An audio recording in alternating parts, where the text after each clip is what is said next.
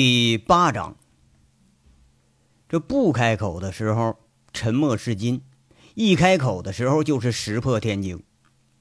卜离冷冷的看着两名预审员，说了一句：“你们想知道什么呀？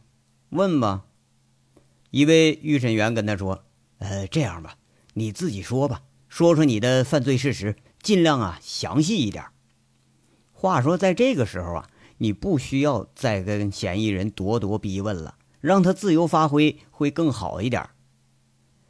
你们问吧，我现在脑子很乱，不知道该说什么。你们呐，就捡重要的问，姓名、年龄、籍贯之类的废话就别问了。今天、现在就在这儿，就为我哥来了。所有的罪我都认，我伏法。不过你们要搞清楚，我不是害怕你们。不要以为你们这御神有多厉害，大不了就是点皮肉之苦，受不了我就死给你们看呗。二十年以后，如果再活一次的话，我仍然会选择与你们警察为敌。卜离眼神中没有丝毫的畏惧，现在满是悲愤，满是愤世嫉俗。这犯罪的事实开始了。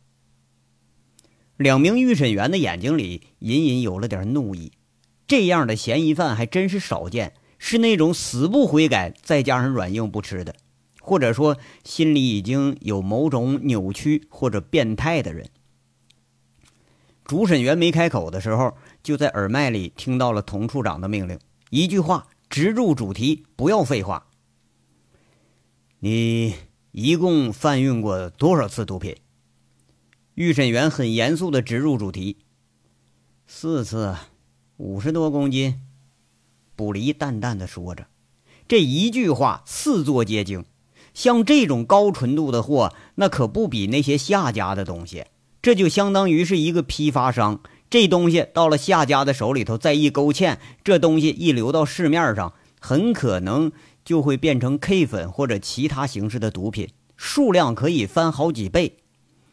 在这种内陆省份呐，平时抓个十几公斤的普通货，那都算得上是大案了。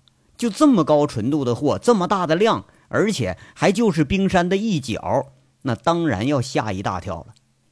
一听这话，监控室里头一群观战的预审员一下子倒吸了一口凉气，就这么轻松的给说出来了。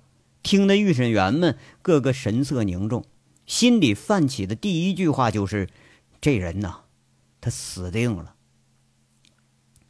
心惊的预审员却是不动声色，继续问着：“卜离呀，那就把你这四次贩运毒品的经过、时间、地点、接头人详细的说一下吧。”卜离定了定心神，仿佛是在斟酌语句，缓缓的说：“嗯，相信你们已经是化验过了。”这是高纯度的 A 品，纯度在百分之九十四以上。瘾君子一般接触不着这么纯的货。这是原品，兑水勾芡以后要再结晶，一公斤的话可以变成三到五公斤的成品。如果制作含量不高的 K 粉，也许会更多。从去年十一月份开始，我一共运运运过四次。请注意啊，我是运，不是贩。严格意义上说，我不知道谁是真正的上家，也不知道我的下家是谁。每运一次，就有人给我账户上打八万块钱人民币。每次运送的时候，都会有人给我打一个电话，在接头的地点那是不同的地方，他会把车钥匙给我，指定我送到哪里去。那。每次的量有多大？这能详细说一下吗？每个季度至少都得有一次吧，每次十公斤左右，最大的一次有二十公斤，每包是一公斤，呃，可能有些包装出入吧。前后一共五十六包，也就是说有五十六公斤左右。那，请说清楚这起始点和终点。每次出发的起始点都是高速路口，凤城两次，潞州市和云城市高速路口一次，他们会给我指定路线，或者从凤城绕到云城，走大运公路到省城。一次是从凤城走二级路直发省城，两次是从凤城高速路口走到长平下高速以后，从二级旧路到省城。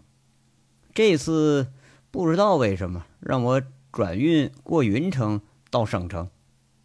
那接头人呢？接头人，我只认识其中一个，别人都叫他八脸儿。嗯，不知道真实姓名。能详细描述一下体貌特征吗？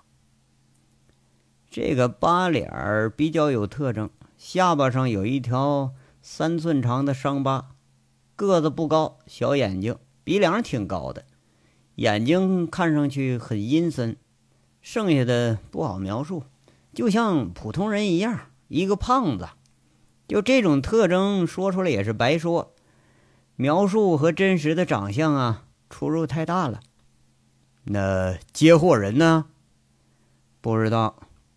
每次运货送到指定地点之后，我就乘当天的大巴回凤城，具体的停车点都是他们在最后，在我的车到省城之后。这才电话通知我，一次是在体育馆停车场，一次在经贸大厦的楼底下，还有一次在火车站。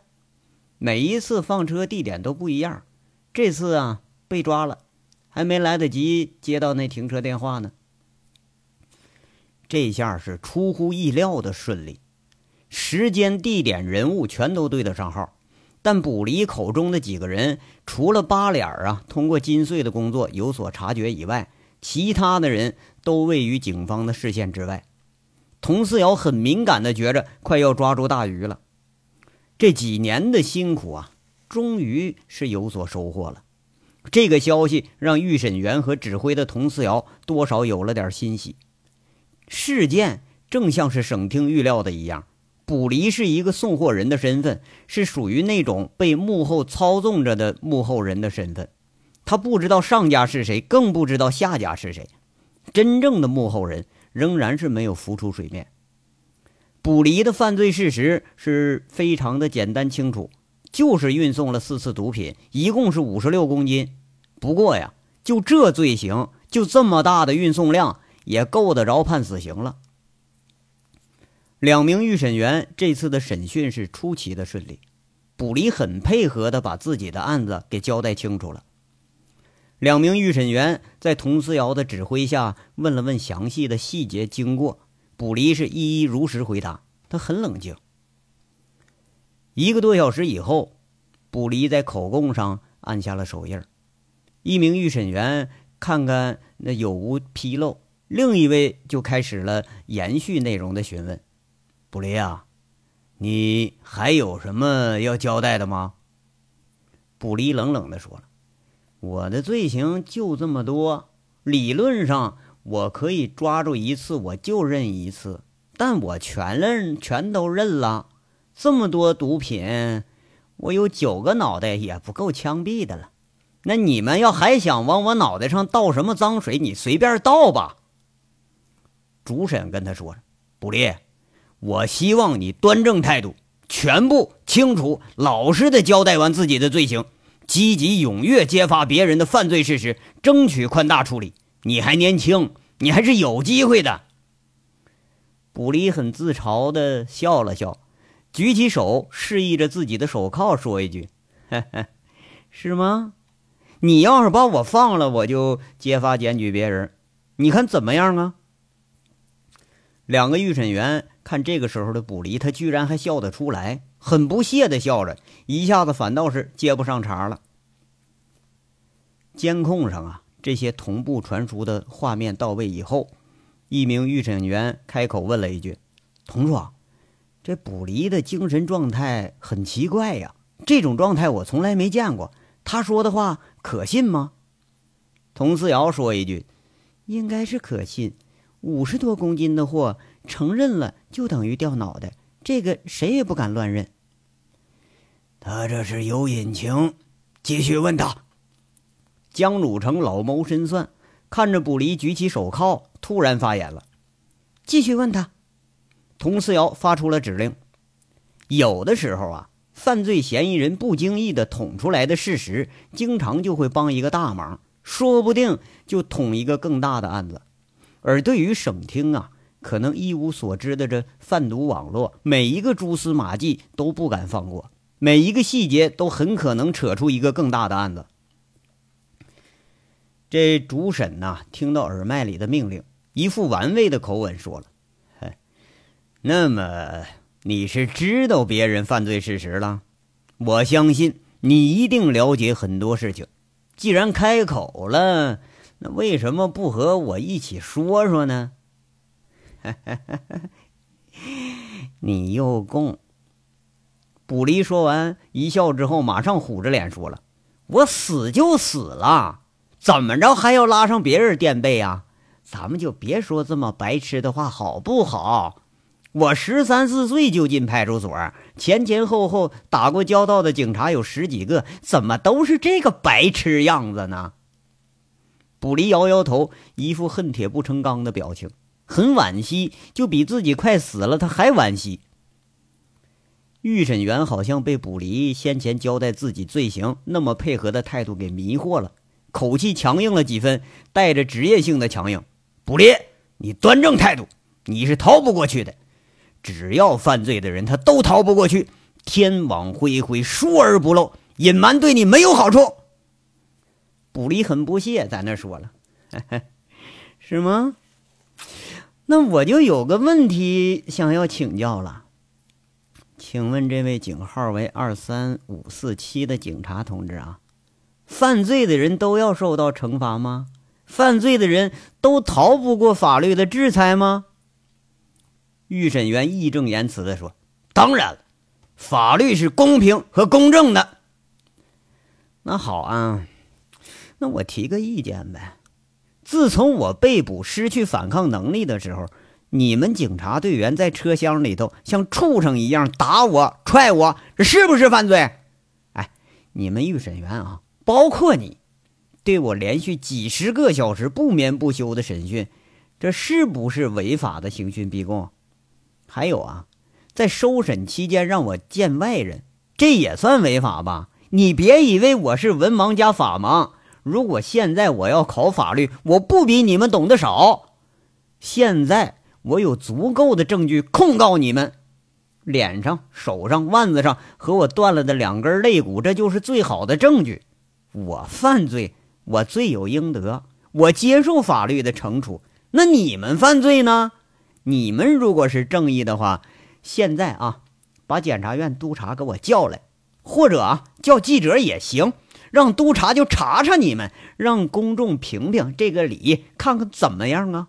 只要你敢不隐瞒事实，那我也可以不隐瞒我自己，包括我所知道的所有犯罪事实，怎么样啊？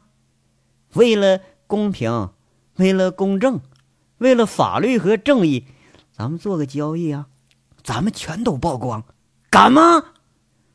卜离一点都不激动的说了这些很激动的话，说话的时候啊，就盯着这两名预审员。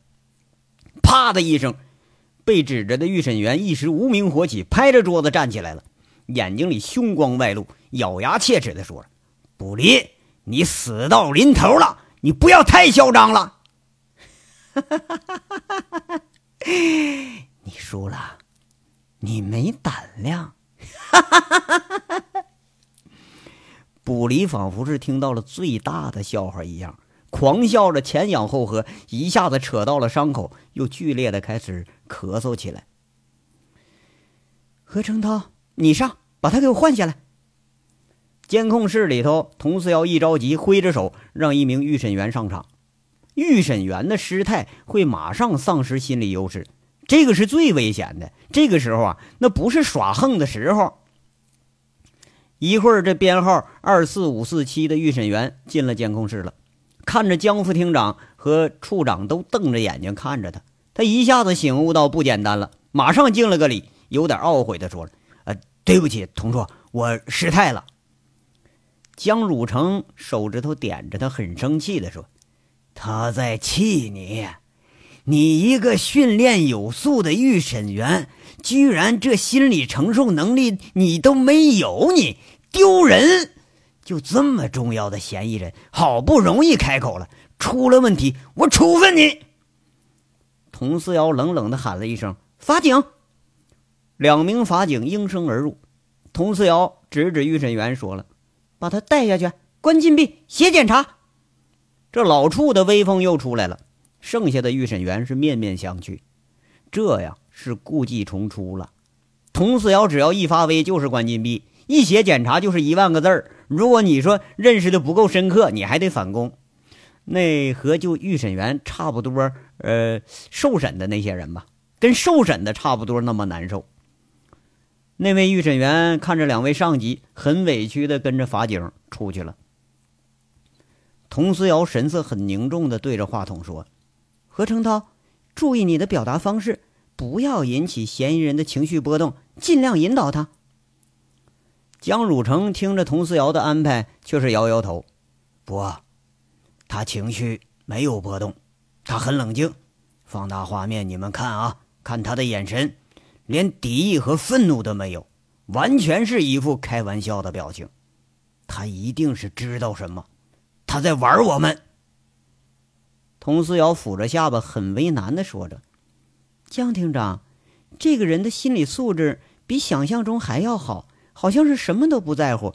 这种精神状态可不太好对付。”另一面预审室里头继续进行了，换人坐定之后，何成涛坐下就说一句：“不离啊，呃，认识一下啊，我是省公安厅预审处第一科科长何成涛，一级预审员，警号。”四三五八二，我们能谈谈吗？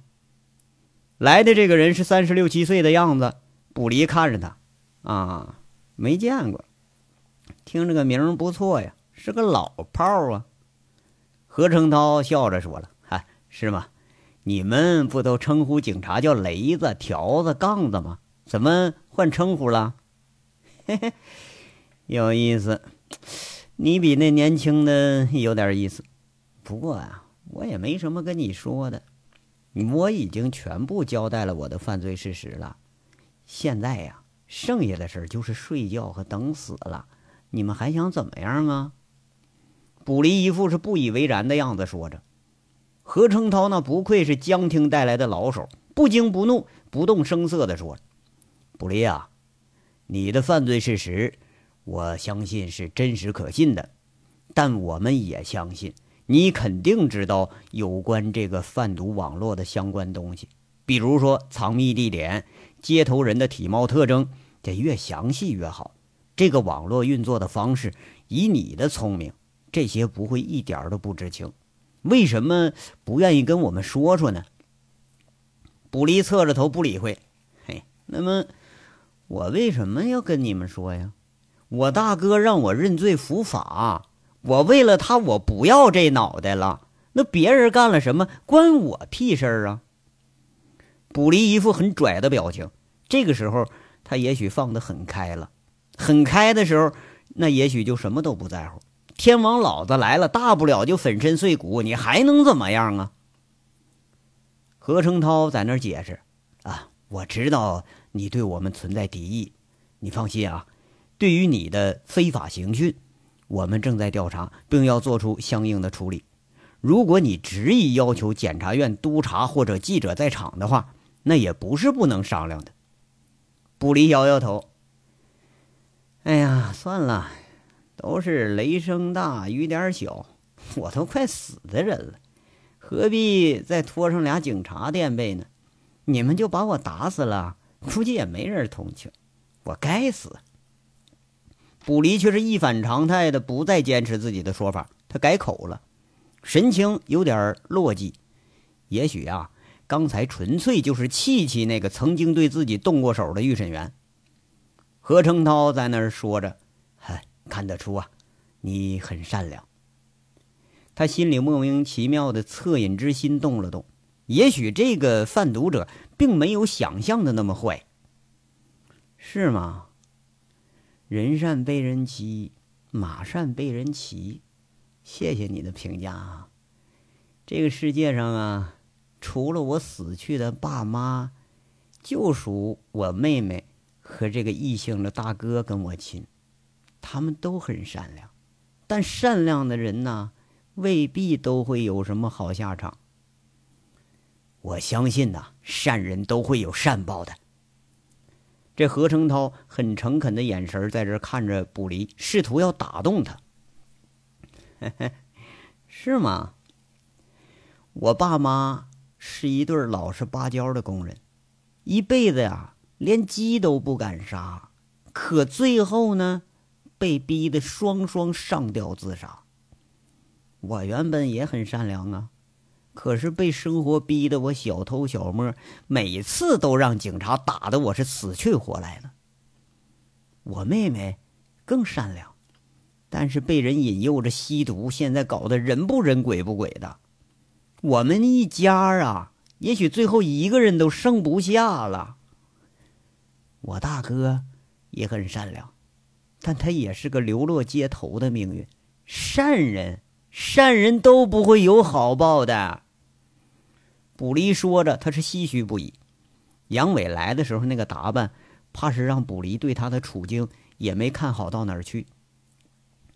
何成涛出乎意料的耐心的说着：“你说的是个例，不能以个例代表共性吧？这个世界它还是有光明的，你要相信政府，相信我们公安。”卜离笑着说了：“ 不是我不信呐。”而是你们没法让我相信呢。我不否认警察里有好人，但是可惜呀，我没见过呀。我也很想相信政府啊，可政府从来就没管过我呀，也没相信过我呀。都说他妈黑社会可怕，哼，我看呐是社会黑才可怕呢。我知道你这思想里头有偏激的成分。这个我不和你争，也许有些地方啊没办法让人尽如人意，但世上他总是好人占多数。比如你大哥，他就是个好人，你说是吧？这何成涛啊，也许是预审工作从事的时间长了，明显是一直在引着嫌疑人说话。那老话说呀，言多必失，就怕你不开口。只是啊，你要是一直愿意开口，那咱就有机会。那当然了。卜离脸上忽然洋溢出了幸福的笑脸，他脸上很幸福的说着：“他，他是我最尊敬的人，也是打我打的最多的人，打的呀比警察还狠呢。可是我从来就没恨过他。我知道啊，他是为我好，他一直关心我，这辈子能有这么个大哥。”我死都无憾了。他是你亲哥吗？卜离摇摇头，不是啊，我没那福分。在凤城啊，有像我这样几百个无依无靠的街头混混，都认他当大哥。没饭吃的时候，他领着大家去吃霸王餐，吃完了皮糙肉厚的，也不怕人打。没钱花时候啊，他会把自己兜里那大票小票啊都塞给你，自己一分钱都不留。你有难了，他会豁出命来保护你。大家都过上好日子了，他却不声不响的走了。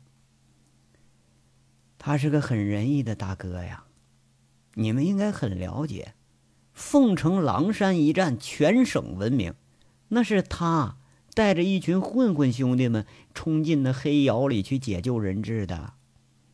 为了救一名警察，他身中十几发霰弹，那是被兄弟们一路哭着给传回来的。当天在场的，包括你们几百名警察，都哭着向他敬礼。他们都知道，当天躺下的是个英雄。在医院里啊。前前后后去围观、探望和哭着要见他的有上百人。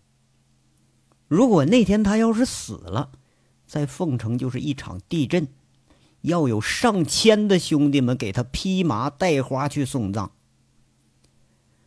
我要是活到他这份上，让我横尸街头，我都死而无憾了。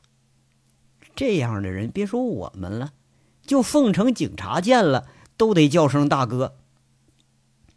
何成刀被卜离激动的表情反而给感染了，不知道是真知道还是假知道，他喃喃的说了一句：“我听说过他，他是条好汉。不过呀，可惜呀，可惜的是他心太软了，也没什么雄心壮志啊，日子过得好了。”反倒是扔下我们自己走了。这么好的一个人呐，今天就在这儿让你们给逼的呀！啊，当众跪下了。你们知道他是个多么骄傲的人吗？他是膀子上能跑马的好汉，你就拿刀拿枪架他脖子上，他眼睛都不眨一下，他就挨上十枪八枪都不喊一声。他是个硬汉，可是让你们逼着给跪下了，你们。你们是真他妈不算个人！卜离说着又啜泣起来了，泪一流，却是呜呜的哭了起来。刚刚那个录像对他的刺激也许是太大了。监控室里头，佟思瑶听着卜离的诉说，抹了一把泪，传了句话：“何成涛，转移话题。卜离很激动，不要提他大哥。”旁边的预审员都是若有所思，也许在这些重犯里头，并不缺少绿林好汉，那古侠呃古风侠义的好汉也都有，但可惜的是啊，现在这个社会已经没有这种人存在的价值和存在的市场了。虽然说是没有了吧，但仍然有感动着人的成分在内。包括佟思瑶，包括江汝成，包括所有的预审员都觉着卜离也也许他说的很对。哎，卜离啊，你不要激动，咱们不提这个，咱们说说别的吧。何成涛起身把一张纸巾递到了卜离的手里。卜离擦擦眼泪，有点释然的说：“哎呀，别绕来绕去了，没意思。”我的罪就是我的罪，我不会牵扯别人的。你们不要枉费心机了。你们审了好几天，拿我没办法。现在我已经很清楚的全都交代了，我也对得起我大哥了。这罪行你们也交代得了了。五十六公斤的毒品大案，够给你们那肩膀上加颗小星星了吧？哎呀，让我早点上路吧，布离啊！你的想法呀，过于偏激了。我们只是想了解更多人的犯罪事实，把他们绳之以法。我们希望你配合，也希望你帮助我们。这一切都不太晚，也许还有机会呢。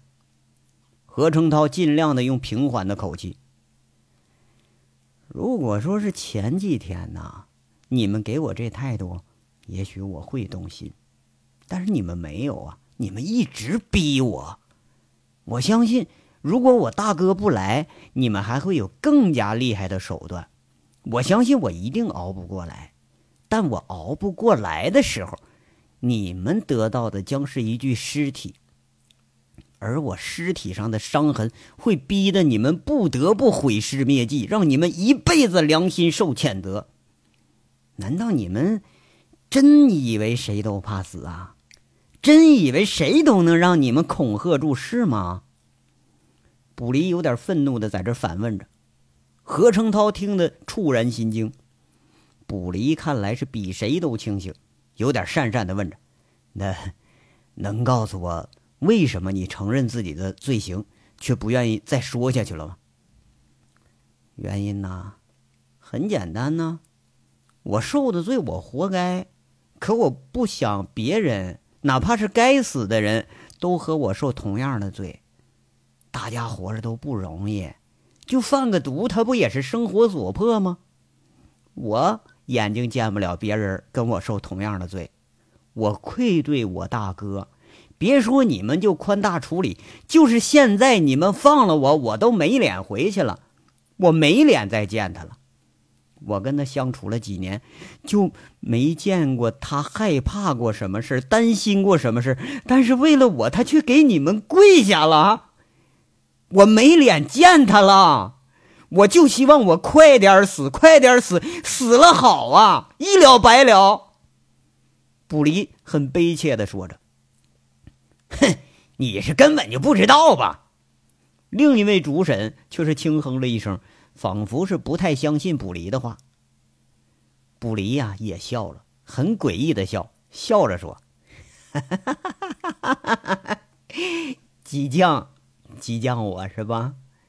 现在呀，我连你们派到贩毒集团的卧底都知道是谁了。他现在估计跟我一样，也许比我还惨。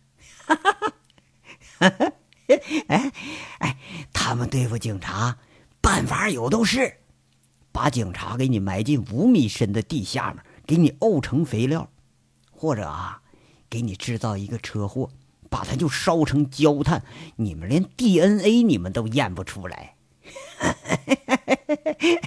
哎，我知道你们相信好死不如赖活着，你们相信千古艰难唯一死。你们可以用死去恐吓任何人，嗨，我也相信，我也害怕，可我现在呀，哎哎，我不怕了。我之所以熬着，我挺着，我就是想看看你们抓狂的样子，就看看你们跟我一样无助的样子，我看看你们因为我感觉到恐惧的样子。我连死都不怕了，你拿什么吓唬我呀？啊！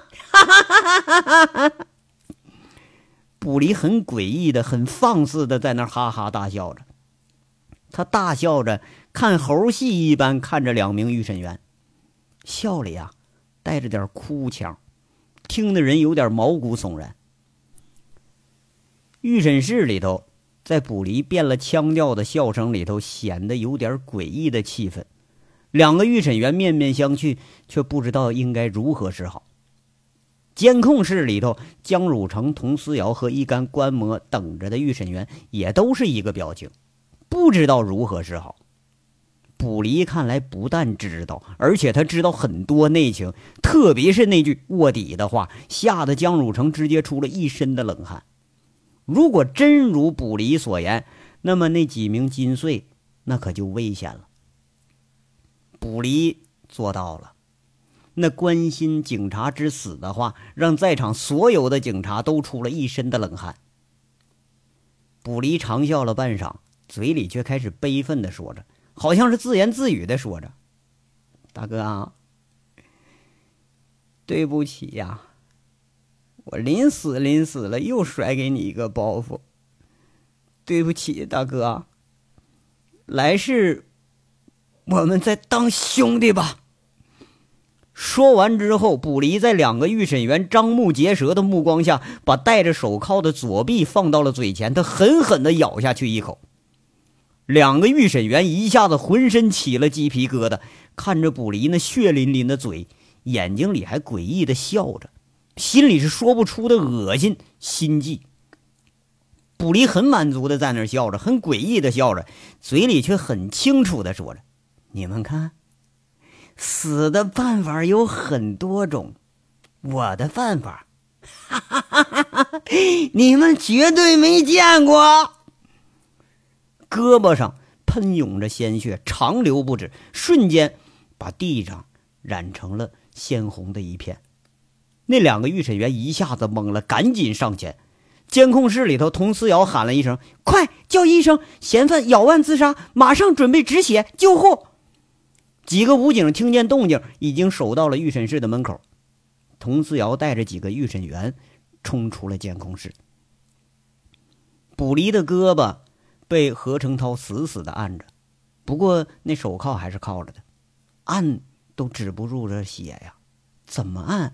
那血都一直潺潺的流着，何成涛这才发现，卜离根本就是已经准备好了，他要自己用铐子勒死，然后挤压动脉暴露出来之后，咬断动脉血管，他又自尽。卜离，你坚持住啊！我们马上救你。两名预审员不知道是谁在焦急的说着，跟着就一群人冲了进来。卜离笑着，很满足的笑，一副好像是得胜的表情，喃喃的说着：“你们，你们都给我滚，让我死，让我大哥来背我回家。你们别管我，我要死，我要死。”我要回家。终于，佟思瑶眼看着卜离有点疯狂的眼神慢慢的淡了，他虚弱的缓缓的闭上了眼。积压的院子里头已经响起了救护车那凄厉的警报声。当天晚上十点，凤城的王虎子拉面馆位于泽州路的总店里头。十点钟啊，就是收拾店面、打扫卫生、关门的时候了。肚大腰圆、一脑门子油汗的王虎子，把这面案板收拾的很干净，又特意的看了看面盆下面扣着的酵面。他擦擦手，准备走的时候，蓦地听着身后一声熟悉的声音：“虎子。”声音很轻，可是他是如此的熟悉，仿佛是从地底传来的。一回头一细看，王虎子一下子如同被点了笑穴一般，看着来人，他张着大嘴笑得前仰后合，扑通一声一屁股坐在地上了。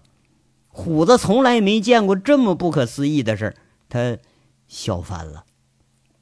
这章到这儿就说完了，下章稍后接着说。感谢大家的收听。